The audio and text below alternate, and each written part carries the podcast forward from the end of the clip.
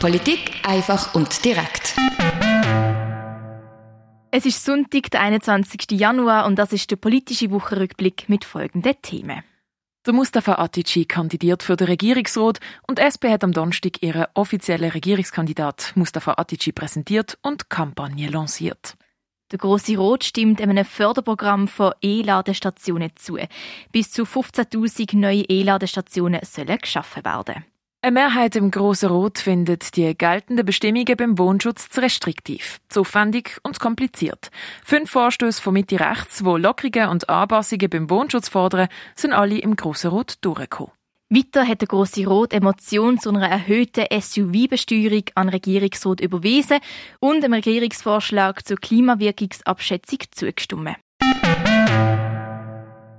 Der Mustafa Atici kandidiert für einen Sitz im Regierungsrat und fürs Regierungspräsidium. Er ist von der SP Basel-Stadt als offizieller Kandidat gewählt worden, nachdem er sich im parteiinternen Wahlkampf um die Kandidatur gegen die SP-Grossrätin Edibe Gölgeli durchgesetzt hat. Am Donnerstag hat er bei einer Medienkonferenz seine Pläne preisgegeben, die er bei einer Wahl in Regierungsrat würde umsetzen. Also im Regierungspräsidium näher zu der Bevölkerung, öffentliche Sprachstunde führen, also dass man sagt, okay, Atici mit seinen zwei Beamten, er ist nächste Woche in unserem Quartierverein, ein offenes Ohr für alles haben. Wir leben auf einem kleinen Raum, auch mit den verschiedenen Involvierten zusammenzuarbeiten, ohne Berührungsängste, zum Beispiel Schulen mit dem Gewerbeverband zusammenbringen. Diese oder ähnlichen Sachen werde ich vermehrt machen. Bei der Medienkonferenz sind auch noch weitere Mitglieder vom Mustafa Atici im Unterstützungskomitee vertreten gewesen.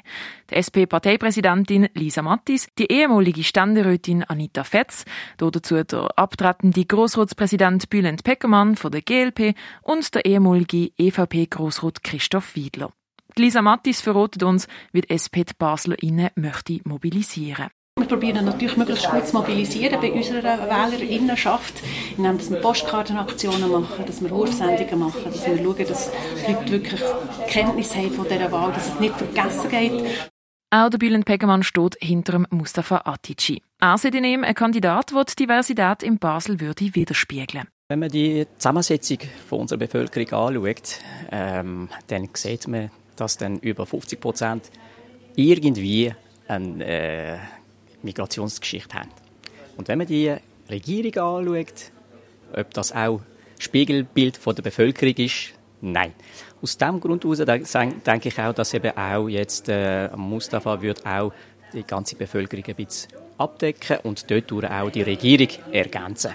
Die Wahlen für den freien Regierungsratssitz und für das Regierungspräsidium finden am 3. März statt. Für die Wahl steht dem Mustafa Atici ein Budget von 155.000 Franken zur Verfügung. 135.000 kommen aus der Parteikasse, 15.000 von Spenden und 5.000 stört der Mustafa Atici selber bei. Für den neuen Regierungsratssitz kandidieren nebst dem Mustafa Atici der Luca Ocese von der FDP und der Jérôme Thierry von den Grünen. Für das Amt vom Regierungspräsidium kandidieren nebst dem Mustafa Atici auch wieder der Jérôme Thierry von den Grünen und der Konradin Kramer von der LDP. Mit 77 zu einer Stimme und 18 Enthaltungen hat der Grosse Rot an seiner Sitzung am Mittwoch ein Förderprogramm für Ladestationen für Elektroautos beschlossen. Mit dem Förderprogramm unterstützt der Kanton bis im Jahr 2030 den Bau von bis zu 15.000 Ladestationen finanziell. Der Fokus vom Förderprogramm liegt auf Ladestationen in privaten Parkierungsanlagen. Möglich machen sie das der Zuschlag von 2,5 Rappen pro Kilowattstunde beim Strombezug beim Aufladen der Autos. Dafür wird beim Laden von E-Autos auf eine Lenkungsabgabe für die HalterInnen verzichtet. Die Einnahmen vom Zuschlag beim Strombezug fließen in einen Fonds, wo der Förderbeitrag auszahlt. Der Fonds soll so lange bestehen, bis die Einnahmen die Ausgaben decken. Wegen dem funktioniert die Finanzierung nach dem Verursacherprinzip und nicht mit Steuergeldern. Bei der Schlussabstimmung im Grossen Rot am Mittwoch haben fast alle Fraktionen zugestimmt einziges grün alternative Bündnis und ein Vertreter aus der SVP haben sich enthalten. Gesetzesänderungen, Bauvorhaben und andere politische Geschäfte. Sie wirken sich aufs Klima aus. Aber wie viel? Das soll die Klimawirkungsabschätzung herausfinden. Der Grosse Rot hat am Mittwoch mit 67 zu 27 Stimmen zugestimmt, die Klimawirkungsabschätzung im Umweltschutzgesetz festzuhalten. Kantonsgeschäfte, die eineinhalb Millionen Franken aufwärts kosten, sollen künftig an einer Klimawirkungsabschätzung unterzogen werden. Die Umweltverkehrs- und Energiekommission UFEG hat die Ausgabenschwelle senken auf 300.000 Franken. Das Grüne Alternative Bündnis und die SP haben wie es UFEG die Schwelle senken, während die anderen Parteien den Vorschlag der Regierung mit 1,5 Millionen Franken unterstützt haben. Die Grünen fordern die Regierung nach drei Jahren zu evaluieren, ob die Schwelle nicht doch auf 300.000 Franken gesenkt werden könnte. Vor knapp zwei Jahren ist im Kanton Basel-Stadt ein stärkerer Wohnschutz eingeführt worden. Mit dem Ziel, dass es mehr günstigere Wohnungen gibt und weniger VermieterInnen, die nur auf die Rendite aus sind.